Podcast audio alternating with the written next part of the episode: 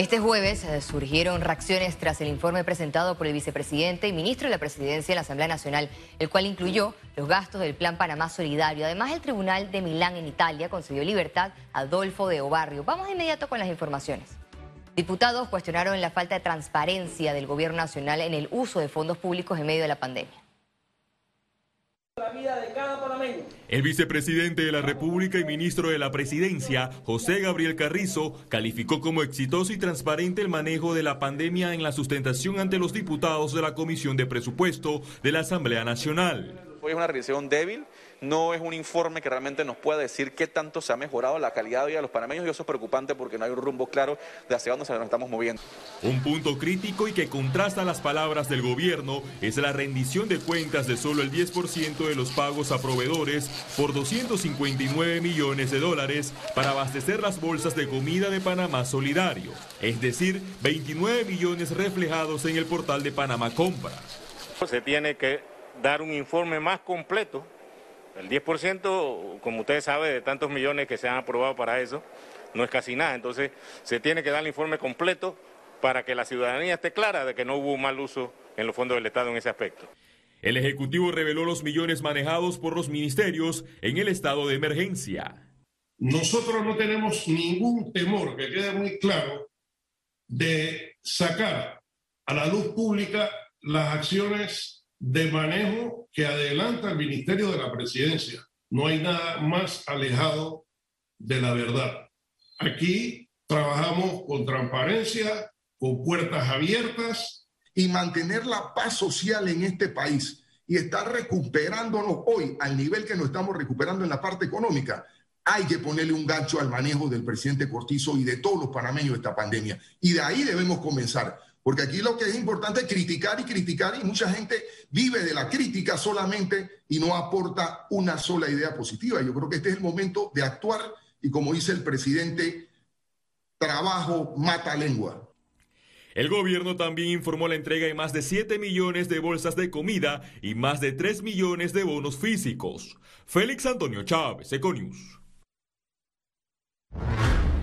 Docentes protestaron este jueves en los predios de la Asamblea Nacional por el decreto ejecutivo de clases semipresenciales. Los gremios magisteriales manifestaron estar en contra de volver a las enseñanzas en las escuelas que no estén en condiciones óptimas para evitar la propagación del COVID-19. Piden al gobierno cumplir con las medidas sanitarias, reparación de los centros escolares, el suministro de agua potable y la vacunación a maestros y administrativos.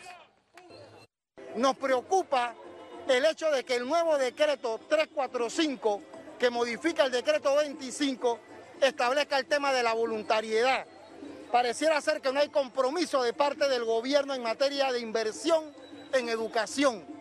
Lo otro es que introduce que es híbrido, es decir, vamos a continuar a distancia, pero también semipresencial. Le vamos a solicitar algo al Gobierno Nacional y al Ministerio de Educación. Presenten las evidencias de que las escuelas las 100 escuelas y colegios que ustedes han dicho tienen las condiciones, los recursos. El Tribunal de Apelación de Milán en Italia concedió la libertad a Adolfo Chichi de Obarrio, ex secretario privado del expresidente Ricardo Martinelli. La decisión se da en respuesta a una petición que hizo la semana pasada el abogado de De Obarrio, Gabriele Miniti, quien solicitó la libertad inmediata de su cliente de doble nacionalidad panameña e italiana. La Asamblea Nacional aprobó en tercer debate el proyecto de ley que crea el registro de agresores sexuales con 40 votos a favor, cero en contra y cero abstenciones. Los diputados avalaron la iniciativa legislativa que busca publicar y recabar en la Dirección de Investigación Judicial la información de las personas condenadas mediante la sentencia ejecutora por delitos contra la libertad e integridad sexual en perjuicio de menores de edad como base de datos de consulta para las operaciones de justicia. El documento fue enviado al presidente Laurentino Cortizo para su sanción.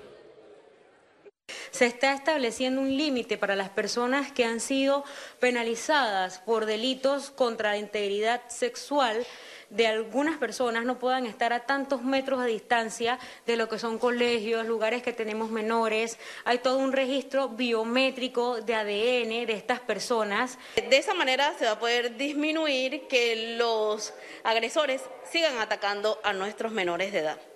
Es importante destacar que esta base de datos va a contener el nombre del agresor, el apodo, eh, su número de cédula, el nombre de sus padres, su dirección, sus huellas dactilares. La positividad de pruebas COVID-19 en Panamá cayó a 2.8%. Veamos en detalle las cifras del MINSA. 359.830 casos acumulados de COVID-19. 314 sumaron nuevos contagios por coronavirus. 446 pacientes se encuentran hospitalizados, 57 en cuidados intensivos y 389 en sala.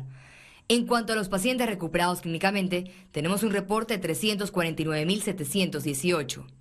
Panamá sumó un total de 6.183 fallecidos, de los cuales cuatro se registraron en las últimas 24 horas. Economía. Moody's cambió de negativa a estable la perspectiva del sistema bancario de Panamá.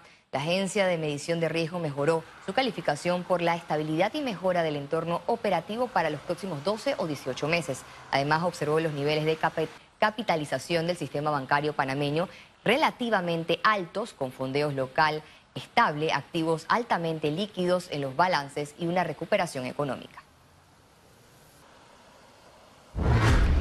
El movimiento portuario en Panamá registró mejoría este 2021 pese al impacto de la pandemia.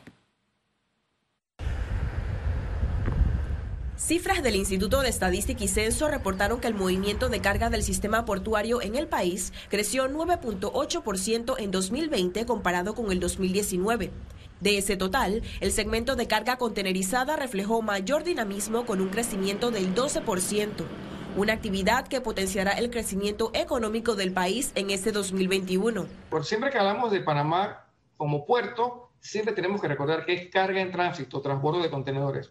No es carga de Panamá. Panamá no genera carga. En la pandemia hemos sido favorecidos por las navieras y este año, si seguimos al mismo ritmo, podríamos llegar a 8 millones de teus. Más que todo fuimos no una opción, sino más que todo algo necesario. Y tenemos que quitarnos como una opción necesaria, más que todo una opción competitiva. El movimiento de contenedores continúa en incremento este 2021, con 14.1% en enero y 4.5% en febrero. El sistema portuario mantiene un dinamismo, mantiene un crecimiento y mantiene una expectativa de,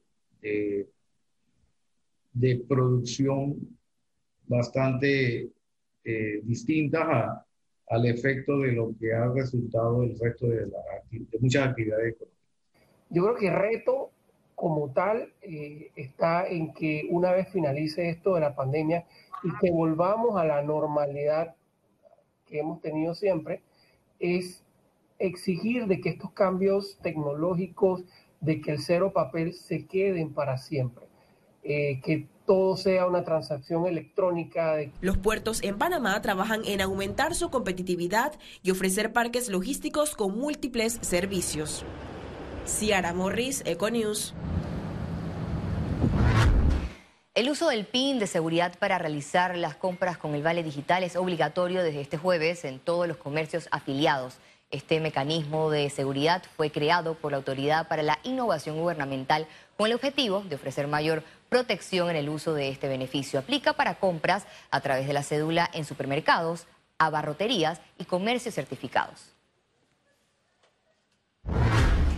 El grupo Bancolombia, con presencia en Panamá como Banismo, anunció que iniciará una evolución progresiva de su marca como parte de los cambios. Apoyará a 10.000 pymes lideradas por mujeres en el país con temas de capacitación, asesoría, diferentes espacios y servicios financieros que les permitan eh, robustecer asimismo pues sus competencias eh, como parte del compromiso que tenemos en asimismo en fortalecer el tejido productivo y promover el empoderamiento económico de las mujeres en Panamá. Se va a estar trabajando, digamos, este año eh, en, en, un periodo de, de los próximos dos meses a partir del del domingo en cambios en 22 de nuestras sucursales, en 197 cajeros automáticos, en 123 corresponsales, eh, que son los comercios autorizados que están en otros comercios tipo ferreterías, tiendas, eh, donde tú también puedes hacer transacciones de banismo, pero en un comercio que no es el del banco.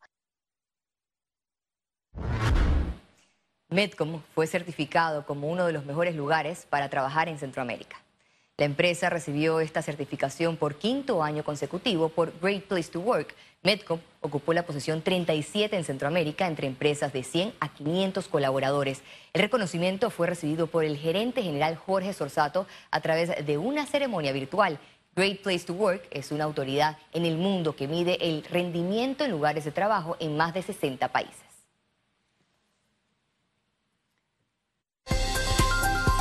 Conexión Financiera. La sanción de la ley de amnistía tributaria supone beneficios para personas naturales y jurídicas, quienes se han visto afectadas por la pandemia del COVID-19. Nuestro economista Carlos Araúz nos explica en detalle a lo siguiente. Adelante, Carlos. Así es, Valeria. El gobierno nacional liderado por el presidente Laurentino Cortizo ha sancionado una ley que extiende ciertos beneficios fiscales a aquellas empresas y personas naturales que han estado afectadas por la severa pandemia de la COVID-19. Uno de los beneficios más notorios es que restaurantes, hoteles, teatros o cines pagarán hasta un 50% de los impuestos pagados en 2019. Entiendo la intención de ayudar, pero lo que estos segmentos de la economía necesitan no es un relajamiento en cómo pagan impuestos, sino una inyección directa y no reembolsable para subsistir y mantener empleos. Incomoda la indolencia que parece no conocer ni tiempos ni horas. ¿Cómo es posible pagar algo si no se han generado ingresos por 12 meses, dando paso a una acumulación inmanejable de deudas por arrendamientos, por préstamos o por impuestos. La moratoria bancaria termina el 30 de junio, por lo que toda persona que tenga un crédito bancario debe acudir, contactar o hablar con alguien en ese banco para que se actualicen y puedan trabajar en un plan congruente con el momento que cada quien viva. Es siempre complejo esto de pagar impuestos, especialmente en un país que tiene 30 años de enfrentar los mismos problemas en seis administraciones que no han podido o no han querido resolver los problemas más básicos que la nación enfrenta.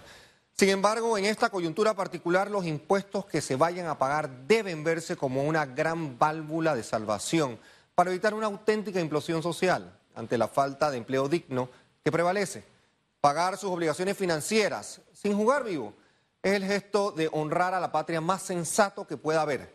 Sus hijos, mis hijos, sus nietos, se lo agradecerán porque el país entero depende de esa verdadera solidaridad. Regreso contigo, Valeria.